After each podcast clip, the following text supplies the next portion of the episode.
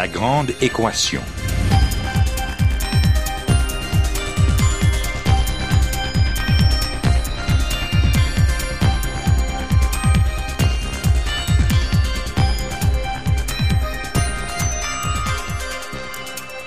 Ici Normand Mousseau, bienvenue à La Grande Équation, votre rendez-vous hebdomadaire avec la science. Cette semaine, des bonobos et des hommes.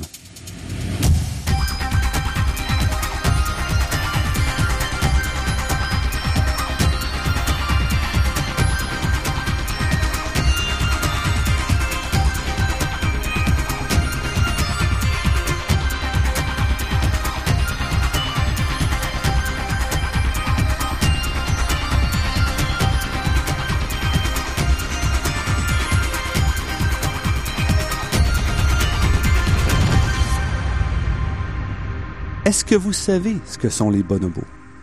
Moi, je dois dire qu'avant de lire le livre de notre invité cette semaine, j'en savais très très peu.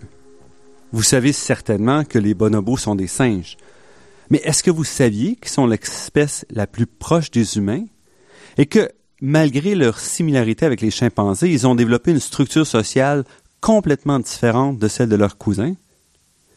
Bon, j'arrête ici et on va plutôt parler directement avec quelqu'un qui en sait beaucoup plus que moi sur le sujet. Denis Béchard est romancier et journaliste et il vient de publier le livre Des bonobos et des hommes qui est sorti en 2014 aux éditions Éco-Société. C'est un livre qui nous parle de bonobos, mais aussi beaucoup des hommes, car la capacité des bonobos à survivre dépendra beaucoup de la façon dont les humains seront capables de suivre d'une certaine façon leur exemple. Nous avons l'occasion d'attraper Denis Béchard à Montréal entre deux voyages qu'il trimballe d'un côté à l'autre de la planète. Denis Béchard, merci d'avoir accepté notre invitation. Mais merci de m'avoir invité. Commençons d'abord par le BA. Qu'est-ce qu'un bonobo? Un bonobo est un grand singe qui partage presque 99% de l'ADN de l'être humain. Euh, autant on pense que, que le chimpanzé partage, chimpanzé partage, mais le bonobo euh, ressemble à un autre côté de l'être humain. Mettons, si on regarde les chimpanzés, qui sont cousins très proches de l'être humain, on voit une espèce qui fait la guerre, qui est patriarcal, euh, qui est patriarcale et qui ou dans lequel tous les mâles dominent toutes les femelles. Donc c'est une espèce assez agressive. Pourtant les bonobos qui ont une différence de moins de 0,1% dans leur ADN des chimpanzés sont matriarcaux. Toutes les femelles dominent. Il n'y a pas de, y a pas de, de meurtre. On n'a jamais sur, sur 40 ans que les, les, scientifiques ont fait des études sur les bonobos. Ils n'ont pas une fois vu des meurtres chez eux, chez eux, chez eux. Donc, on voit deux espèces qui sont presque identiques dans leur façon de survivre, dans, leur apparence, mais qui vivent d'une façon totalement différente. Les bonobos sont extrêmement intéressants pour les êtres humains parce que on s'est toujours identifié avec les chimpanzés. On s'est toujours dit, euh, les, les, les, les, chimpanzés sont guerriers, ils, tuent l'un l'autre. Donc, alors, c'est naturel que les êtres humains soient comme ça. Les mm-hmm. chimpanzés, les mâles dominent les femelles. Donc, c'est normal que les, êtres humains soient comme ça aussi. Maintenant, on voit qu'on a un cousin aussi proche, sinon plus proche à nous que les chimpanzés. Génétiquement parlant. génétiquement parlant. Et on voit que il, il, ressemble à notre côté qui est plutôt doux. Qui, qui mettons, euh, on peut voyager dans beaucoup de pays sans se faire massacrer, sans se faire tuer. Les chimpanzés, un mâle ne peut pas quitter un groupe, aller dans un autre groupe, il va se faire massacrer. Nous, on peut, on peut voyager, on peut accepter des autres. On, on a un côté quand même assez paisible aussi. Donc, souvent les gens vont dire que les chimpanzés et les bonobos montrent les deux côtés des êtres humains. Mais il y a une autre chose sur les, les bonobos qui est très intéressant, c'est que ils vont résoudre tous leurs conflits en faisant l'amour, avec avec euh, des, des, interactions sexuelles. Donc ils ont un petit côté euh, hippie. Un côté hippie, c'est ça, exactement. Les gens vont souvent dire que ce sont les, les grands singes hippies. Euh, euh, ou ils vont dire ce sont les, les singes Kamasutra. parce que ils vont faire l'amour avec toutes les positions possibles, autant que les êtres humains, et ils vont le faire pas seulement pendant les périodes d'ovulation. Les chimpanzés le font seulement pendant des périodes d'ovulation. Comme la majorité des mammifères. Exactement. Mais les bonobos, c'est comme les êtres humains, donc ils n'ont pas une notion de paternité souvent. On pense qu'ils n'ont aucune notion de paternité. Les femelles savent euh, les femelles prennent soin des enfants et les mâles vont protéger tous les enfants également. Ils vont pas euh, vont pas donner la priorité à un enfant qu'ils pensent est le leur. Mhm. Donc c'est une espèce qui qui quand même ressemble un peu à nos idéaux de ce qu'on aimerait pour avoir une société paisible. Pourtant, on en sait assez peu sur les bonobos. On s'est pas intéressé à eux. Ils sont même une espèce considérée comme une espèce seulement depuis moins de 100 ans, depuis Oui. 1928. C'est ça, on connaît très peu. La raison qu'on connaît si peu est un peu aussi la raison que les bonobos existent. C'est que ils sont évolués dans un dans le creux du, au sud euh, du fleuve Congo. Donc au nord du fleuve, le, le fleuve Congo monte du sud-est de- du Congo, qui est un pays plus de trois fois et demi plus grand que le Texas. C'est un pays énorme.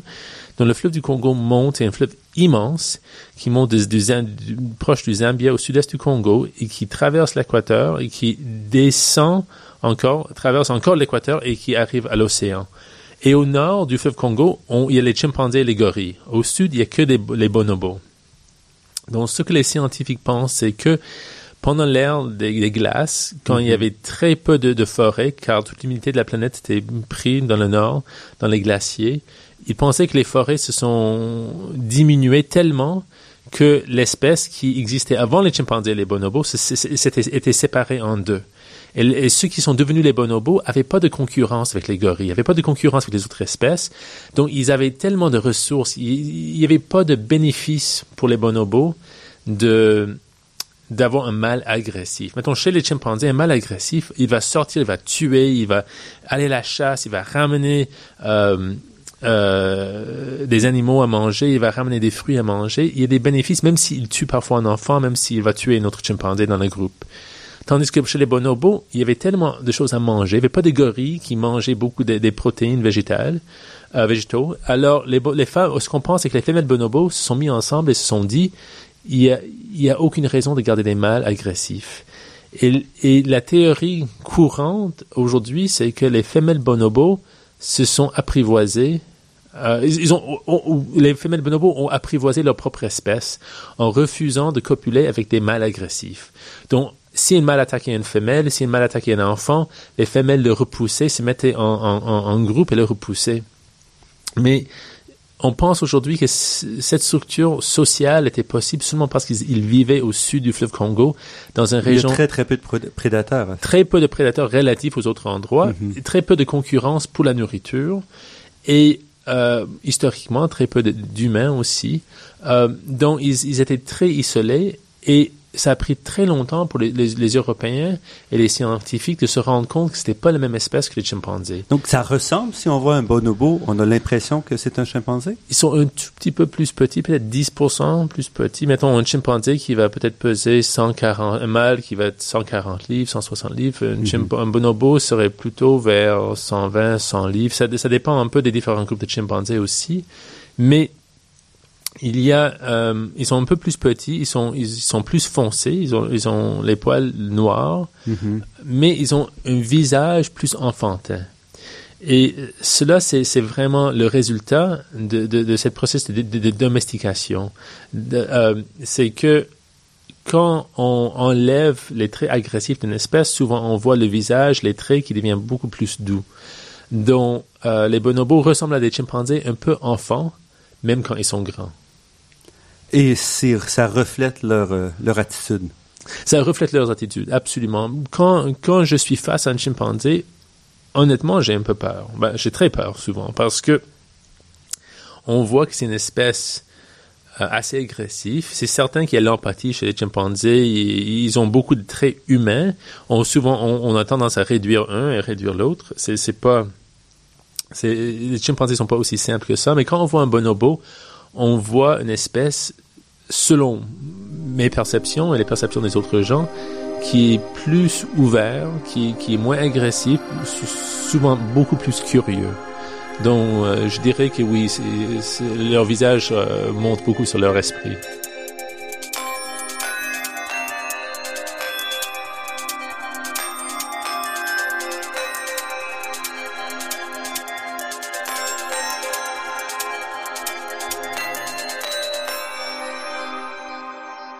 Ici Normand Mousseau, vous êtes à La Grande Équation et nous sommes en compagnie de Denis Béchard, romancier, journaliste, qui vient nous présenter son dernier livre, Des bonobos et des hommes. Pourquoi vous intéressez aux bonobos? Je me suis intéressé au bonobo pour plusieurs raisons. Euh, le livre que j'avais écrit avant celui-ci, c'était euh, un livre autobiographique qui était au sujet de ma famille et surtout au sujet de mon père qui avait été braqueur de banque. Donc, après avoir terminé un livre euh, qui demandait quand même beaucoup de nombrilisme, je me suis dit, bon, je veux prêter ma plume à quelque chose de plus important. Je suis aussi journaliste. Donc, je me suis dit, je vais chercher une histoire qui me passionne et qui pourrait aider les gens. Et pendant cette période, je lisais beaucoup d'articles et beaucoup de livres sur euh, les, changements climatiques, euh, sur l'environnement, et je me disais, tous ces livres et tous ces articles ne font que nous dire que il n'y a pas d'espoir. C'est mhm. fini. Euh, on a tout gâché, on a tout détruit. Ce ne sont que des histoires d'échecs. Et je me suis dit, sûrement, il y a des livres qui, qui offrent des solutions, qui ne sont pas que des histoires d'échecs. Et j'ai commencé à chercher des histoires qui, sur, lesquelles je sur lesquelles je pourrais écrire, qui offriraient des solutions. Donc je me suis dit, je vais essayer de trouver une histoire qui offre des solutions aux gens. Et donc j'ai parlé avec tous les gens que je connaissais. Et finalement, j'ai entendu parler d'un petit groupe de conservationnistes euh, qui travaillent dans le Congo, qui, avec 3% du budget, environ 3, disons environ 3% du budget des grands, de tous les grands, grands ONG mhm. ensemble avaient fait plus de trois fois d'air protégé. Et je me suis dit, bon, dans une période où il y a très peu de fonds pour la conservation de la nature, c'est intéressant. Et ce groupe travaille pour la protection des bonobos. Et j'avais entendu parler des bonobos, mais je, je, me suis, je, je, connaissais pas beaucoup avant, avant, avant, avant ce moment. Donc je me suis mis à m'informer. Et d'un coup, quand je commençais à lire sur les bonobos, J'étais tellement étonné, je me suis dit, est-ce que c'est possible que l'évolution aurait pu produire une telle espèce? Parce que ça, cette espèce se démarque de, de, la plupart des autres espèces. Absolument. C'est une espèce qui, qui montre que, euh, qui montre effectivement à quel point une espèce avec assez de ressources et sans trop d'agressivité peuvent devenir paisibles euh, et peuvent peuvent changer pour perdre ces, qualités agressives. C'est très agressif. Donc c'est une espèce qui m'intéressait beaucoup. Et d'ailleurs, euh, la première chose que j'ai fait, c'était d'aller visiter un laboratoire linguistique dans l'État d'Iowa. Mm-hmm. Et il y avait une, une, une, scientifique qui s'appelle Sue Savage Rumbaugh qui avait passé plus de 30 ans à étudier la, capacité linguistique chez les grands singes, qui avait été même l'année où je l'ai visité, elle avait été choisie comme une des, personnes, une des personnes euh, des 100 personnes les plus influentes au monde par Time Magazine en ce moment pour son travail avec euh, les bonobos. Mm-hmm. Et j'ai rencontré des bonobos qui avaient vécu avec elle pendant plus d'une vingtaine d'années. Et parmi ces bonobos, il y avait un bonobo qui s'appelait Kanzi. Et l'histoire, c'est que quand ils ont pris des bonobos des grandes forêts euh, du Congo, et, ils ont essayé de les instruire, euh, essayé de les montrer comment comprendre la langue anglaise. Les bonobos n'arrivaient pas à comprendre. il y avait une espèce de clavier, parce que les bonobos, on, parle de cordes vocales, donc les bonobos avaient une espèce de clavier avec lequel ils pouvaient indiquer euh, avec un symbole euh, euh, un objet, mm-hmm. mettons un fruit ou de l'eau, quoi que ce soit. Ils ont essayé pendant très longtemps, même des, mois et des mois, des années, à, instruire ces bonobos à comprendre l'anglais. Il n'y arrivait pas. Mais Candy, c'était un baby bonobo qui était dans la pièce pendant, euh, pendant les cours, qui recevait les, bonobos plus âgés qui avaient vécu dans les forêts. Et un jour, quand la mère de Candy était partie, Candy est montée sur la table et a commencé à parler avec les scientifiques, avec les claviers. Bien sûr, les bonobos sont obsédés par la nourriture, mm-hmm. donc il disait, voilà ce que je veux manger maintenant, voilà ce que je veux manger plus tard. Et ce bonobo, quand on le rencontre, on voit dans son visage qu'il a vécu sa vie avec les êtres humains. On voit qu'il a des expressions quasiment humaines. Il va, quand j'ai sorti un appareil photo, et c'est tout de suite, c'est tout de suite euh, redressé, redressé m'a montré un peu. Il savait comment, il savait comment se présenter à un appareil photo. euh, il savait comment communiquer avec ses symboles. Donc, mettons, si je disais à Candy, prends le manteau et mets-le dans le frigo il va comprendre tout de suite. C'est une, demande bizarre. Il va savoir que c'est mhm. bizarre, mais il va savoir comment prendre le manteau et mettre dans le frigo. Donc, c'est donc j'étais étonné par la capacité de ces bonobos et combien ça nous montrait, euh, ça pouvait nous enseigner sur nous-mêmes, sur notre propre évolution. Et quand je me suis rendu compte que ces bonobos sont, en, sont menacés d'extinction, je me suis dit, bon, je vais écrire sur les bonobos et les gens qui travaillent pour les protéger. Vous dites, ils existent que dans une seule région de la planète, dans une seule région, oui. du, de la, du fleuve Congo. Et ils sont nombreux? ça, c'est vraiment difficile à dire. il y a entre 5 000 et 50 000 bonobos. Euh, ce qui est très peu. il y a plus d'êtres humains qui sont nés dans une heure qu'il y a de bonobos sur la planète. Donc, euh, il y a très peu, mais les forêts sont tellement denses et tellement éloignées. Les bonobos se promènent beaucoup, donc c'est difficile de voir, savoir exactement combien il y en a, mais on pense quelque part entre 5 et 50 000. Et vous racontez une, de, une exposition que vous avez faite pour à la rencontre des bonobos dans votre livre, en, en expliquant qu'ils sont, ils se promènent dans les cimes des arbres, donc très loin de, des, humains. Absolument. Euh, ce, ce, que j'ai fait, je suis allé au Congo pour rencontrer euh, les conservationnistes et on mhm. s'est rencontré à Kinshasa. Mais l'endroit où ils travaillaient était tellement éloigné. Donc, ce voyage, juste pour se rendre à, voir les bonobos, c'était une expédition euh, incroyable, tout, tout seul. on a quitté Kinshasa, on est allé... Donc, Kinshasa, qui est la capitale du Congo. Du Congo. Ce qui est quand même un grand bidonville de 7 millions de personnes. C'est une des villes les plus pauvres au monde. On a quitté Kinshasa par un vol commercial. On, a, on est arrivé à, une ville qui s'appelle Bandaka, qui est une capitale provinciale.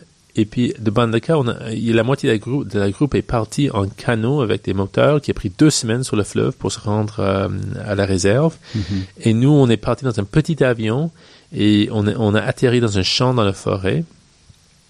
Et on est allé dans les autos, sur des chemins de terre, dans cette région, une autoroute sur la, carte, une autoroute nationale sur la carte, c'est un petit chemin de terre sablonneux. C'est vraiment, il n'y a rien. Et là, vous, êtes quoi, à plusieurs centaines de kilomètres de, de Kinshasa? Euh, oui, euh, peut-être même, il faudrait que je, me, je regarde la carte aujourd'hui, mais pas loin de 1000 kilomètres même, je dirais. Oui, on est très loin de Kinshasa.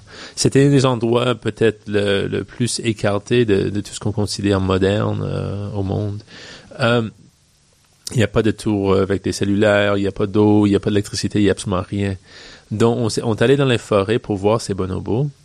Et les bonobos font des, nids euh, le soir quand ils dorment. Et on est là pour les voir se réveiller. On les entendait dans les cimes des arbres. Et il descendait un peu nous regarder. C'était curieux de voir qui on était. Euh, un des moments qui m'a qui m'a marqué, c'était euh, une des conservationnistes, celle qui est présidente du, de, de l'ONG, du petit ONG, il s'appelle Sally Joel Cox. Elle nous a donné à manger, et aussitôt qu'elle nous a donné à manger, les bonobos se sont rapprochés très rapidement pour voir, parce que le partage de la nourriture est extrêmement important chez les bonobos. Le partage de la nourriture, ça montre euh, l'hierarchie, ça montre euh, les relations entre les bonobos. On voit mhm. toute la, vie sociale quand on partage la nourriture. Et ils sont, sont rapprochés très rapidement pour nous observer, partager la nourriture, pour voir c'était qui qui avait le plus de pouvoir, comment est-ce qu'on partageait, est-ce qu'on avait des conflits, mais on voyait qu'ils étaient très curieux en ce moment. Et on réfléchit à cet instinct de, partage de nourriture et on s'est dit, ça aurait dû être extrêmement important chez les êtres humains depuis toujours aussi. Euh, maintenant, avec l'excès de nourriture qu'on a, peut-être on a un peu moins de rituels autour de, de, des repas, mais on a vu que les bonobos se sont rapprochés immédiatement.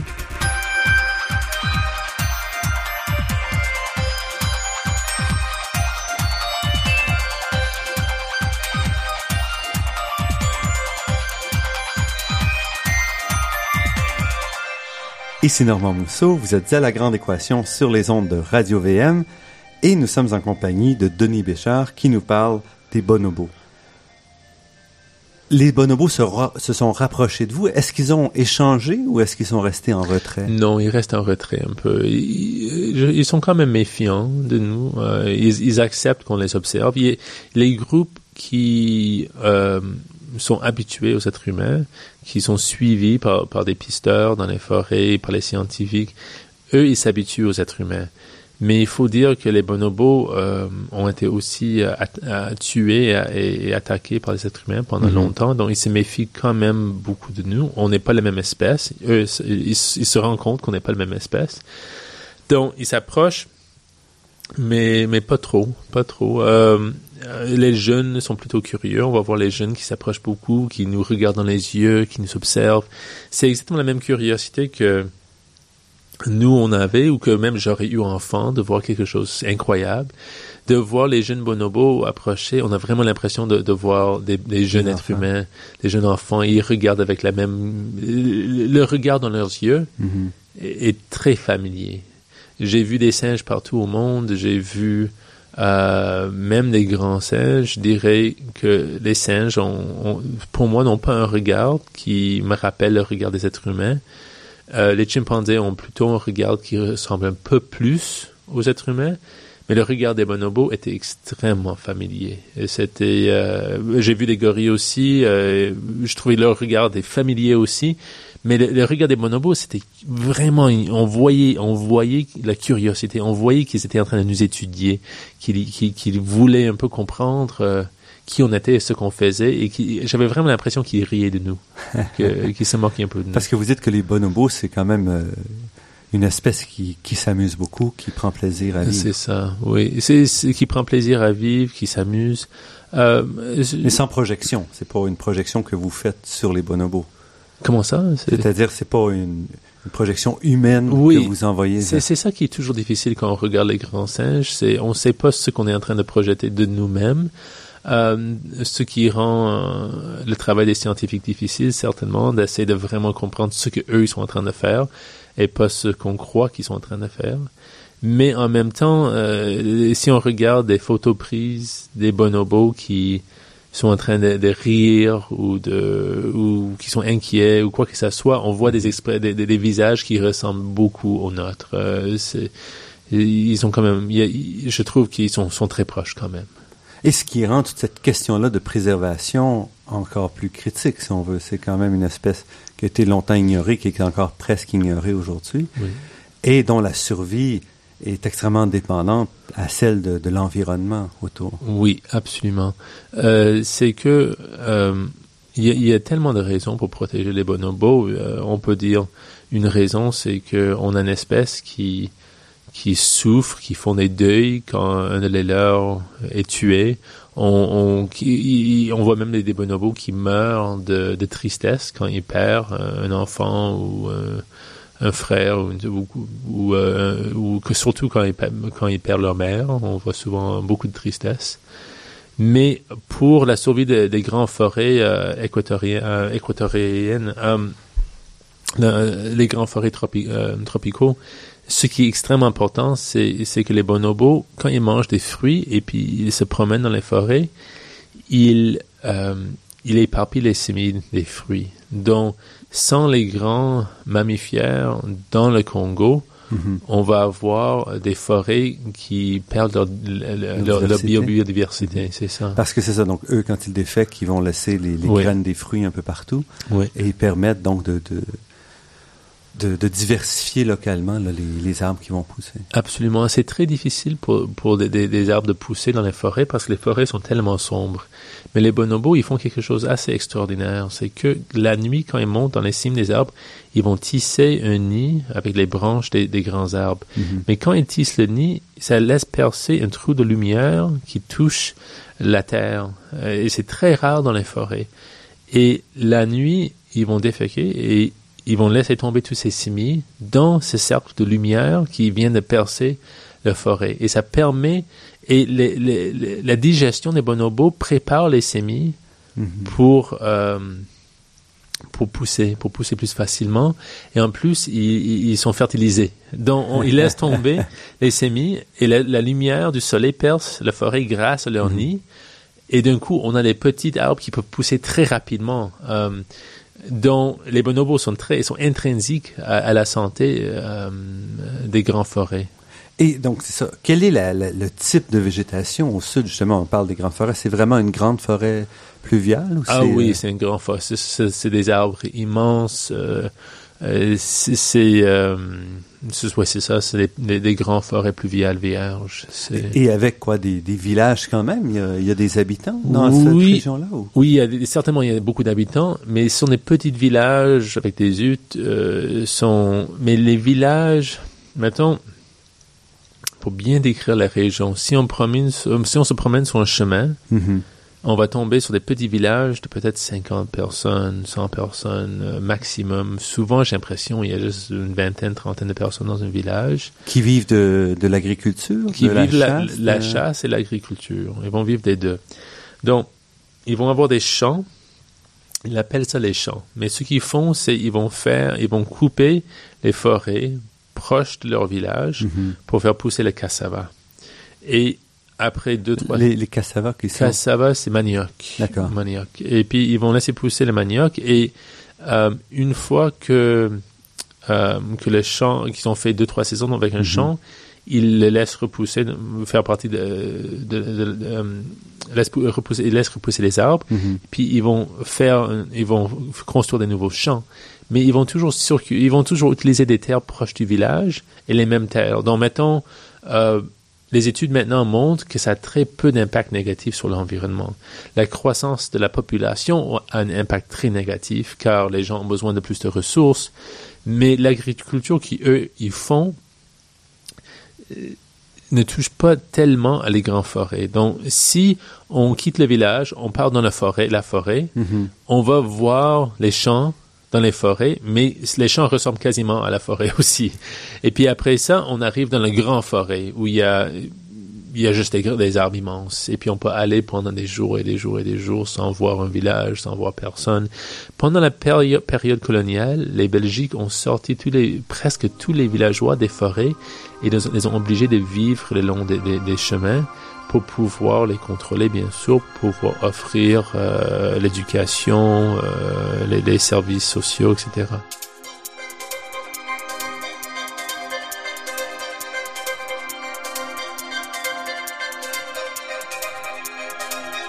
Restez avec nous, notre entretien avec Denis Béchard se poursuit après cette pause.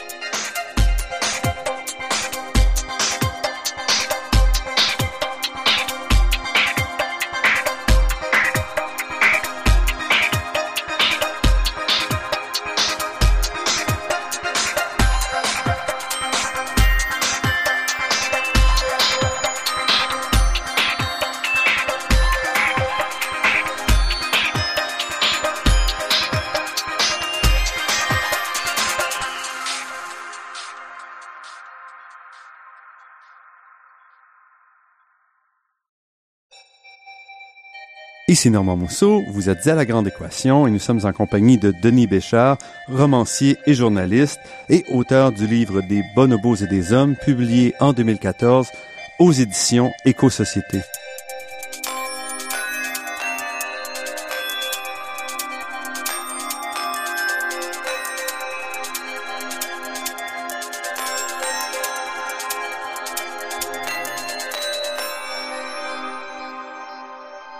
Parlons maintenant un peu de justement cette transformation-là. Donc, le Congo a vécu des grands bouleversements, même au cours des, des derniers 15 ans, a connu deux grandes guerres Oui. civiles. Oui.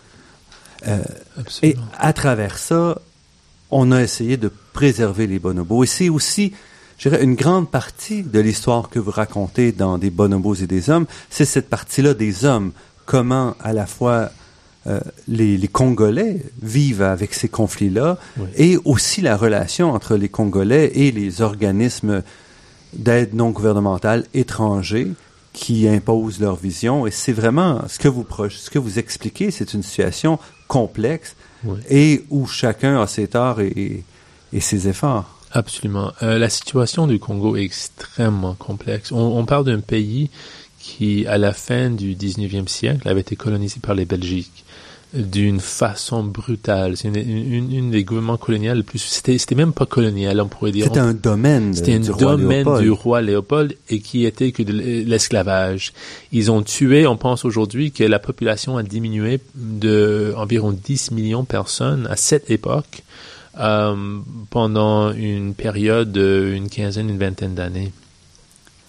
Donc, tué par les, Tué- les agents de Léopold c'est qui ça. désiraient s'enrichir avec le, le caoutchouc, avec les, les ressources de- du Congo. Même, c'est ça, ils voulaient s'enrichir avec le caoutchouc, avec l'ivoire.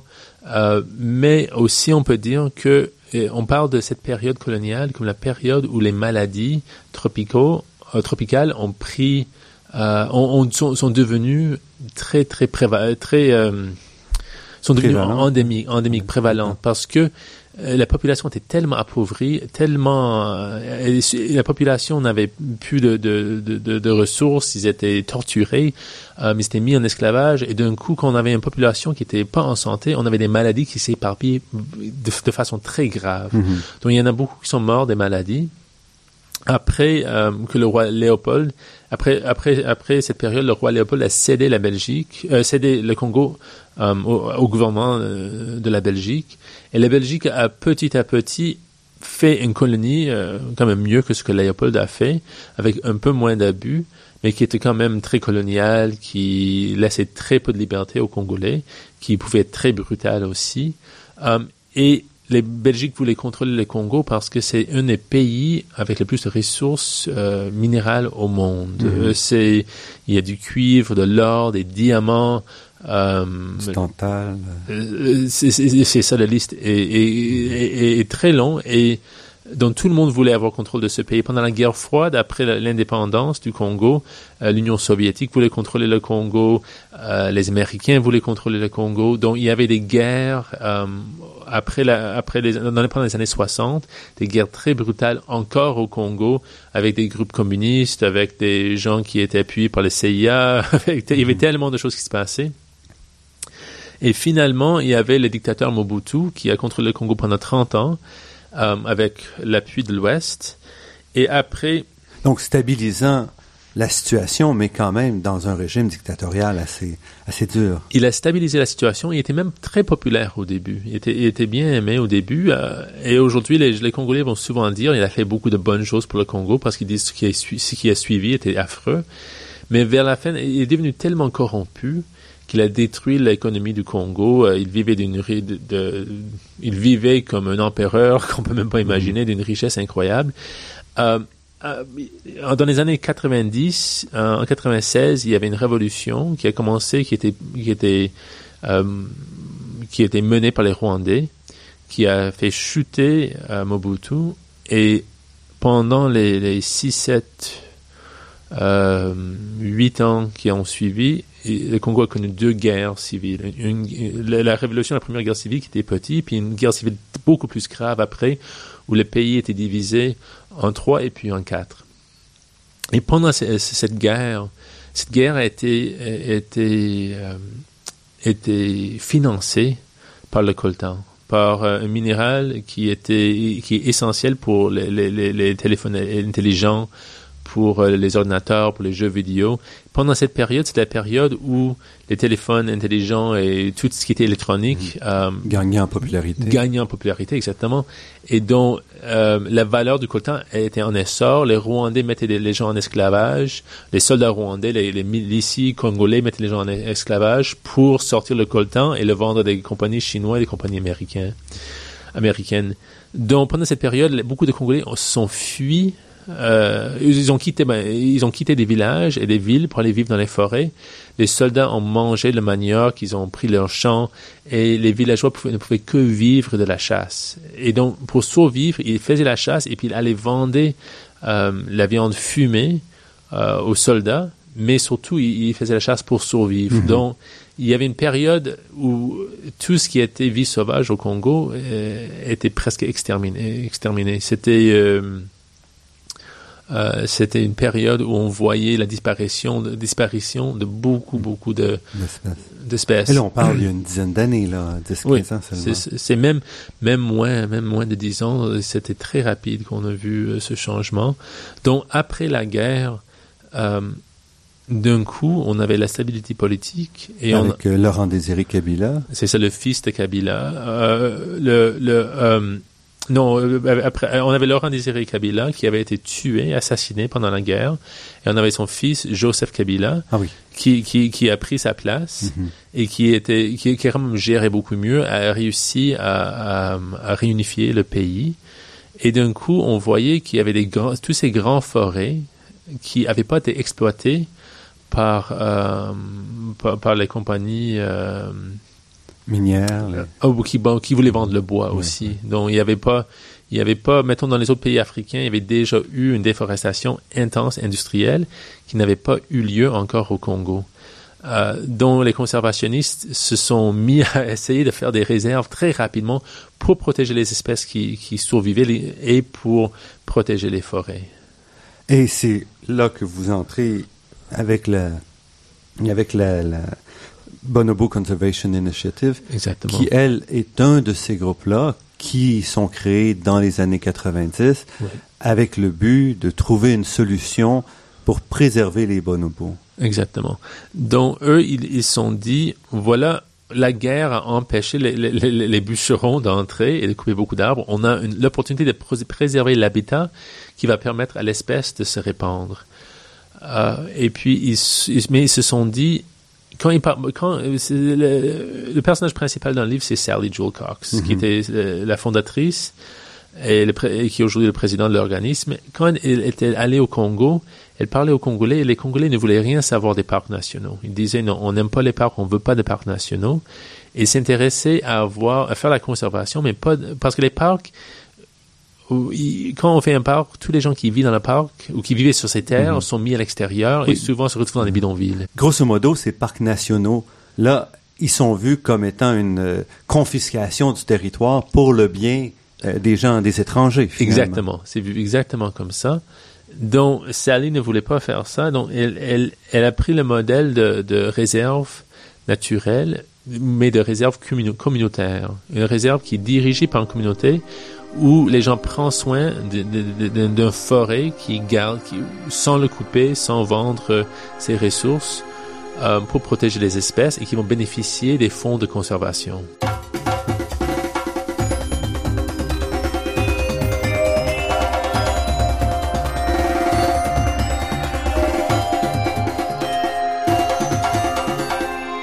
Denis Béchard, auteur du livre des bonobos et des hommes, cette approche-là que, que Sally Jewel Cox a proposée, c'est une approche qui se démarque quand même des, des approches habituelles. Absolument. Souvent, les approches. on- il faut dire qu'aujourd'hui, les ONG essaient d'évoluer, essaient de, travailler différemment, mais ils sont, ils sont souvent très. euh, ils sont souvent euh, construits comme des grandes corporations. Et souvent, quand j'ai interviewé, interviewé des gens qui travaillent pour ces ONG, ils vont chercher des solutions à Washington ou aux États-Unis, au Canada. Ils vont chercher ces solutions avec des académiciens et puis ils vont envoyer quelqu'un pour essayer Donc de c'est toujours un top-down. là. On impose une ça. solution aux populations en disant vous, vous, vous n'êtes pas capable de faire ça. Nous, on va vous le montrer, on va le faire. Exactement, ça c'est ça qui, qui, qui arrive souvent. BCI ils se sont dit bon la règle le- la, la règle la plus importante pour faire la conservation c'est euh, ceci la pauvreté n'égale pas l'ignorance. Ils se sont dit que les peuples qui vivaient dans ces forêts avaient plus d'informations, plus de savoir qu'eux ils pouvaient avoir dans une s'ils passaient, même si eux ils passaient leur vie avec eux, ils ne pourraient jamais savoir tout ce que ces peuples le savaient. Mhm. Donc ils sont allés de façon très humble et puis ils ont demandé aux Congolais enseignez-nous, enseignez-nous euh, sur les forêts, sur les bonobos, essayez, essayez- aidez-nous à comprendre ce qu'il y a ici. Il y a des études qui ont été faites récemment sur euh, les transectes, sur, sur les, les études de, de biodiversité dans les grandes forêts. Et si on fait une, une étude scientifique euh, sur combien d'espèces il vit, il vit dans une région, ça coûte des, des centaines de milliers de dollars souvent pour faire ces études. Mhm, mhm. Il faut traverser la forêt, il faut compter toutes les espèces. Et ils ont vu récemment que si on va dans la région et on demande aux villageois combien d'espèces il y a dans chaque endroit, les villageois vont donner des résultats qui sont presque identiques à ceux, ceux des, des- des grandes études scientifiques. Donc BCI est allé parler avec les gens et a dit enseignez-nous comment est-ce qu'on peut vous aider à protéger votre nature et à construire, à, à- à vivre mieux. Il faut dire que quand les gens sont très pauvres et ils ont très peu de ressources, si on arrive et on dit on veut sauver les singes, et nous là-dedans. oui, c'est ça. Les êtres humains vont dire, mais bon, euh, on s'en fout des singes. Nos enfants ont rien à manger, ils n'ont pas d'école, ils n'ont pas de, de clinique. Donc, BCI a essayé de regarder les besoins des êtres humains pour sauver les êtres humains et pour aider les, les Congolais qui vivent dans ces régions à sauver les bonobos. Et ça, ça s'est pas fait sans problème. D'abord, commençons. Une des approches, c'était de dire, on va donc s'appuyer sur une ONG locale qui est déjà existante et Oui. qui était dirigée par Albert euh, Lotana Lokosola. Oui. Locasola, c'est ça. Locasola avait eu l'idée de, de commencer son propre ONG, mais il n'y avait pas de fonds. Il, il- il m'a dit qu'il il allait chercher des fonds pour faire la conservation Et quand il parlait avec des grands ONG de l'Ouest, les gens mhm. l'ignoraient. Les gens lui parlaient, mais... Parce qu'en fait, tous ces fonds-là, finalement, sont sont souvent réservés pour les ONG occidentales. Donc, on fait pas confiance aux gens sur place de, de dépenser l'argent de la meilleure façon. C'est ça, on fait pas confiance en eux et on gère tout. On mhm. souvent, on va tout gérer ou on va avoir nos propres projets. Mais il m'a dit que quand il a parlé avec Sally, c'était la première fois de sa vie. Et ça, c'est un homme instruit, un homme qui a fait l'université, qui a travaillé euh, dans plusieurs postes. et il m'a dit quand il a parlé avec Sally, c'est la première fois de sa vie qu'une personne, qu'un blanc, lui a vraiment écouté, que qu'un blanc euh, lui a demandé euh, ses conseils. Il m'a dit que ça s'était jamais produit avant. Incroyable. Hein? L'autre chose euh, que, qui, qui s'est produit pendant cette période, c'est que BCI s'est rendu compte que s'il voulait vraiment aider les bonobos, il fallait il fallait qu'ils basent leur système de conservation sur la culture locale. Donc, euh, souvent, quand on, on, pense quand on pense faire un projet pour aider quelqu'un, nous, on va dire les résultats sont positifs, mais souvent pour les gens qu'on veut aider, les résultats sont négatifs. Et je, je peux vous donner deux exemples. Oui, s'il vous plaît. Le premier, c'est que mettons, si je vais dire, je veux construire un réserve dans la forêt, j'ai mon camion, je mets tout l'équipement là-dedans, on vient d'atterrir dans la forêt, et on part, il faut faire un peu de, de chemin dans la forêt pour arriver, et à chaque fois qu'on arrive dans un village, il y a, le chef euh, local, il y a les leaders, les officiaux, euh, tous, les gens qui travaillent dans la région qui veulent me parler. C'est très facile pour moi d'ignorer ces gens parce que j'ai un projet. Il faut, que j'achève ce projet. J'ai déjà voyagé dans des pays en, en, développement où les gens avaient des projets et puis ils essaient de passer directement à leur but et ignoraient beaucoup de gens dans le processus. Ce que BCI faisait, c'est qu'il arrêtait et parlait avec les chefs. Il montrait beaucoup de respect à tous les chefs. Mm-hmm et ils racontaient leur travail, ils expliquaient leur projet. Et d'un coup, même quand je le faisais avec eux, je me suis dit c'est très long, c'est, ça prend beaucoup de temps dans le soleil, il fait chaud, c'est très long. Mais eux, ils, ils m'ont expliqué que les formalités ne sont pas des problèmes. Si un chef, ça veut dire que la société est bien structurée, ça veut dire que c'est stable on veut voir qu'il y a un chef qui est respecté. Parce que si on montre du respect au chef, il nous montre du respect en retour. Mais ce qui est plus important encore, c'est qu'au moment où BC quitte le village, tous les villageois vont courir voir le chef et le chef va expliquer, voilà ce que les, visiteurs nous ont dit, voilà ce qu'ils font. Mm-hmm. Si on passe par 27 villages pendant un voyage, un chef va raconter le travail de conservation, au moins une centaine ou, mettons, avec, mm-hmm. avec la façon que les gens partagent les histoires, peut-être un chef euh, est l'équivalent de 1000 personnes. Mais on voit que c'est le même problème ici. Je veux dire, quand une société développe un projet sans parler à la communauté, oui. Euh, même si ça prend du temps, Exactement. on va avoir des levées de boucliers. Donc, c'est la réaction normale. Donc, on voit quelqu'un qui débarque, qui fait des trucs on n'a aucune idée où ça s'en va et surtout qu'ils que ils ont eu de très mauvaises expériences au fil des années avec les, étrangers qui débarquent. Exactement, ils sont très méfiants des êtres humains, euh, des, étrangers. Avec, euh, avec de raisons. Hein. Avec beaucoup de raisons. Mais si on voit que, mettons que l'ONG arrive à la réserve et puis il mhm. dit au chef dans la région de la réserve, on veut construire une réserve. Le chef peut dire, mais non, tous les autres chefs disent que vous êtes impoli, que vous respectez mhm. pas nos traditions, que vous nous ignorez. D'un coup, on peut voir, euh, et ça j'ai déjà entendu plein de fois, que euh, les gens qui veulent faire quelque chose de bien vont chercher quelqu'un qui va mener leur projet. Et puis, si on a assez d'argent, il y a toujours quelqu'un qui va se présenter. Mhm. Et si on donne 1000 dollars à quelqu'un, ou même 100 dollars dans un endroit comme ça, on peut faire un nouveau chef d'un coup. Et on peut avoir un, conflit civil au cœur, de, au sein d'un réserve qu'on veut construire. Mhm. Donc souvent, j'ai entendu des gens qui me disent, oui, on veut faire un projet dans tel et tel endroit, mais le chef il est difficile, puis on engage une autre personne, et maintenant il y a un conflit c'est comment est-ce qu'on peut avoir une réserve qui va bien marcher et qui va être populaire chez les gens de, ce qui montre un incroyable degré de, de mépris finalement pour les populations locales. pour les populations, et, mais les gens de l'Ouest sont arrogants. Il faut dire que on est connu pour être arrogant. On est connu pour, mettons surtout, je trouve les Américains, on est très connu pour ignorer les autres gens et mhm. penser que nous, on a toujours les, les réponses. Euh, euh, juste pour donner une histoire, je parlais avec euh, euh, une amie récemment qui, qui, qui, sa famille est chinoise. Elle m'a dit, aux États-Unis, c'est très intéressant. Les, les, hommes blancs, quand ils savent que tu que, que, que es, chinoise, ils vont te dire c'est quoi un Chinois. Ils vont jamais demander. Ils vont dire, tu sais, ils sont comme ça les Chinois, et puis voilà l'histoire du Chine, et voilà comment ça marche. Elle dit, ils vont jamais poser la question, mais comme je suis chinoise, elle dit, et je suis la source, pourquoi ils me demandent pas Et, et c'est pareil même, j'ai le père québécois. Les Américains, quand ils savent qu'ils voient mon nom, ils vont me dire, oh voilà le Québec, et voilà comment ça marche, et voilà ce qu'ils c'est.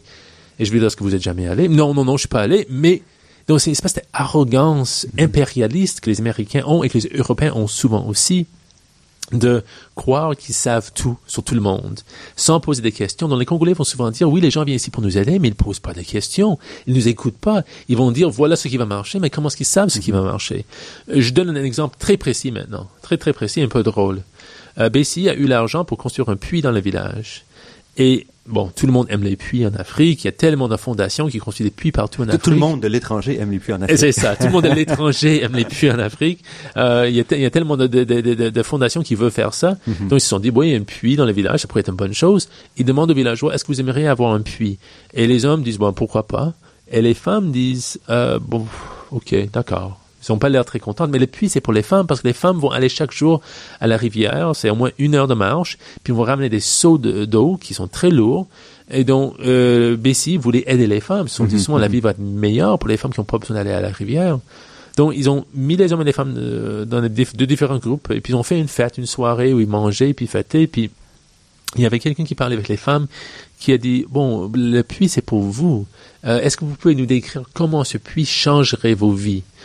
Mais le puits appartient à vous, c'est votre décision. Qu'est-ce que ça mhm. changerait dans votre vie? Et les femmes finalement ont dit bon, euh, on serait pris avec les, hommes toute la journée. On, serait pogné dans le village avec des hommes toute la journée. Le meilleur moment de notre journée, c'est quand on quitte le village et on va à la rivière pour chercher de l'eau. On va avec nos enfants, on voit nos sœurs et nos tantes euh, qui se sont mariées dans les autres villages et on voit leurs enfants et tous les enfants jouent ensemble et là on, on peut on, peut potiner un peu sur les hommes en plus. C'est le seul endroit, c'est le seul moment de la journée où on a un peu de paix.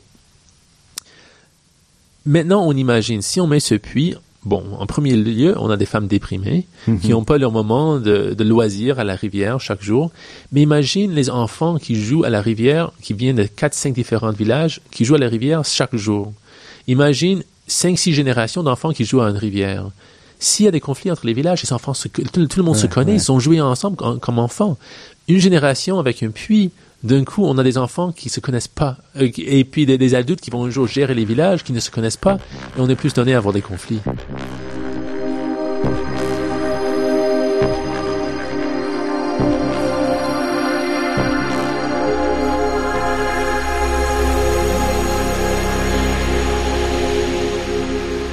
Ici Normand Mousseau, vous êtes à La Grande Équation sur les ondes de Radio VM et nous sommes en compagnie de Denis Béchard, qui nous parle de son livre Des bonobos et des hommes. Votre livre, c'est ça, c'est ce que vous nous avez raconté, mais aussi toutes sortes d'autres personnages, évidemment, dont on n'aura pas le temps de parler. On a mentionné Albert euh, Lotana Locasola, qui est aussi un personnage dont la famille a vécu à travers les guerres et a réussi à, a dû, en fait, gérer un peu toutes les différentes euh, changements de politique. Sally Joel Cox que vous présentez et qui est une personne absolument fascinante, entre autres par son ouverture vers l'autre, qu'on retrouve assez peu dans ces ONG-là, et aussi le conflit qu'elle a dû mener, euh, elle, du Bonobo Conservation Initiative, le BCI, avec les autres euh, grandes ONG qui, elles, ne veulent rien savoir d'une telle approche. Oui. Euh, c'est vrai que ces personnages sont incroyables, ces individus sont incroyables. Euh, quand je parle avec Albert, je vois quelqu'un qui a vécu, euh, sa famille a vécu les, guerres au Congo de façon très intime. Il a vu la guerre, il a, eu à, parfois il était il était bien établi à Kinshasa avec un bon emploi, puis il allait dans la forêt pour travailler sur la conservation et la guerre éclatait. Il passait quelques années à attendre à faire la cultivation, de, manioc en attendant qu'il puisse retourner à, Kinshasa. Donc on voit des histoires incroyables. Ce qui m'a étonné, c'était à quel point les grands ONG sont agressifs et à quel point ils, cherchent à contrôler les territoires. Euh, vers la fin des années 90, les États-Unis, euh, avec l'agence USAID, USAID, a, fait un projet pour couper le bassin, euh, le bassin du fleuve Congo euh, en paysage. Donc c'était très colonial comme projet. Ils ont coupé ce, ce, ce bassin un grand paysage et pour chaque paysage, chaque paysage allait recevoir un- une grande quantité d'argent. C'est un genre de province, vous voulez dire, ou quelque chose. C'est comme ça, c'est que, quand on dit paysage, on dit comme province un peu, qui n'avait pas rapport avec le pays même, qui Mhm. était plutôt, euh, qui avait rapport plutôt avec euh, le, le terrain.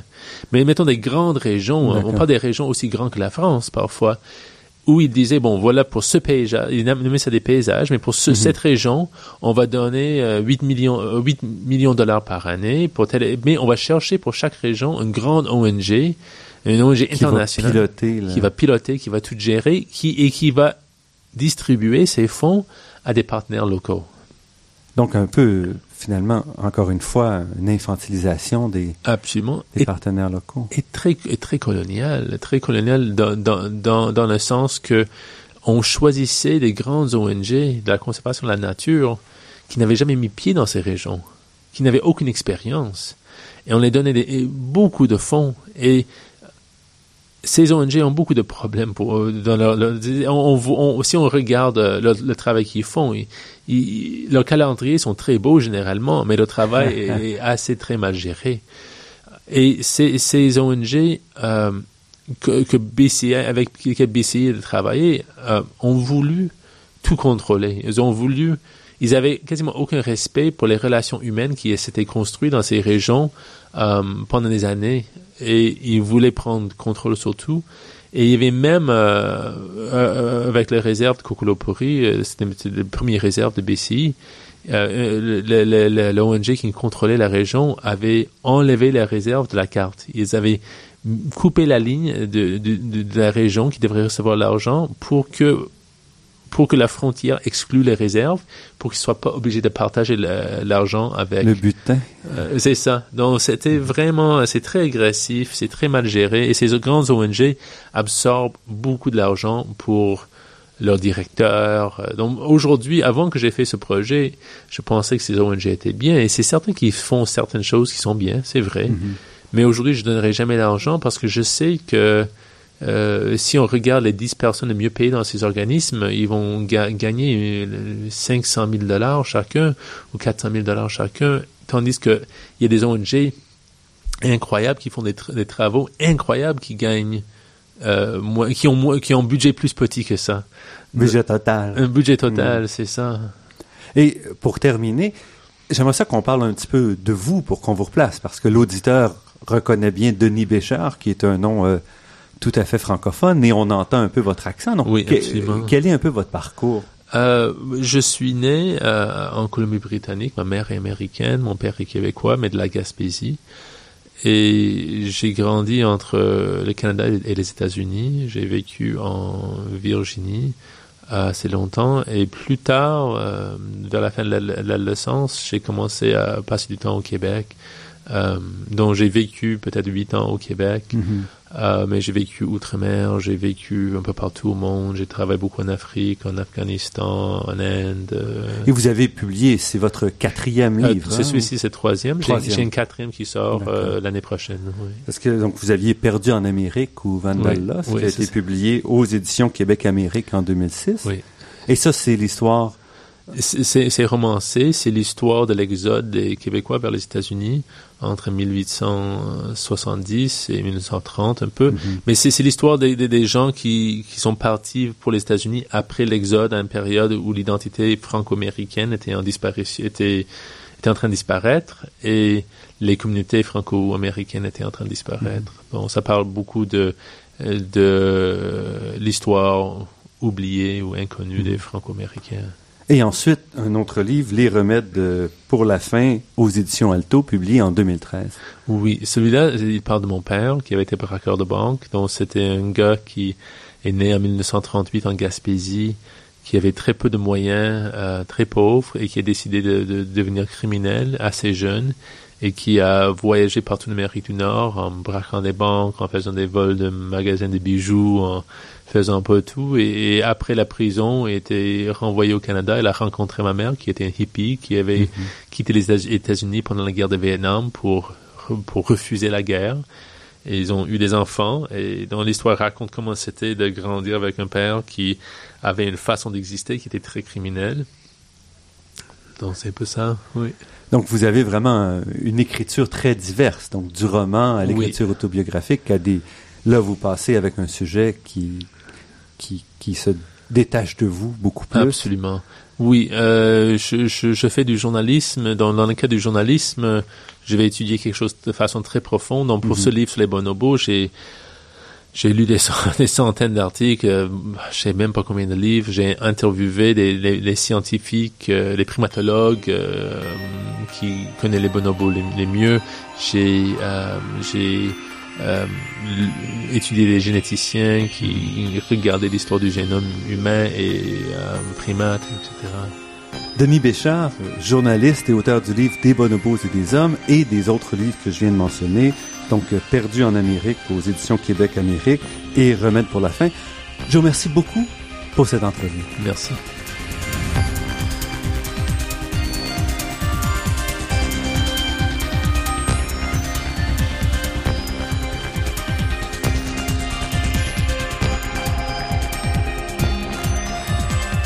Je remercie Daniel Fortin à la technique et pour la création des thèmes musicaux entendus à l'émission, Marc-André Miron, site Internet et Ginette Beaulieu, productrice déléguée. Je remercie également le Fonds de recherche du Québec, la Fondation familiale Trottier et l'Université de Montréal pour leur contribution à la production de cette émission. Vous pourrez réentendre cette émission en vous rendant sur le site Internet de La Grande Équation. L'émission est également disponible sur la page Université de Montréal de iTunes E. Ici Normand Mousseau, au nom de toute l'équipe, je vous dis à la semaine prochaine et d'ici là, restez à l'écoute de Radio VM pour découvrir votre monde sous toutes ses facettes.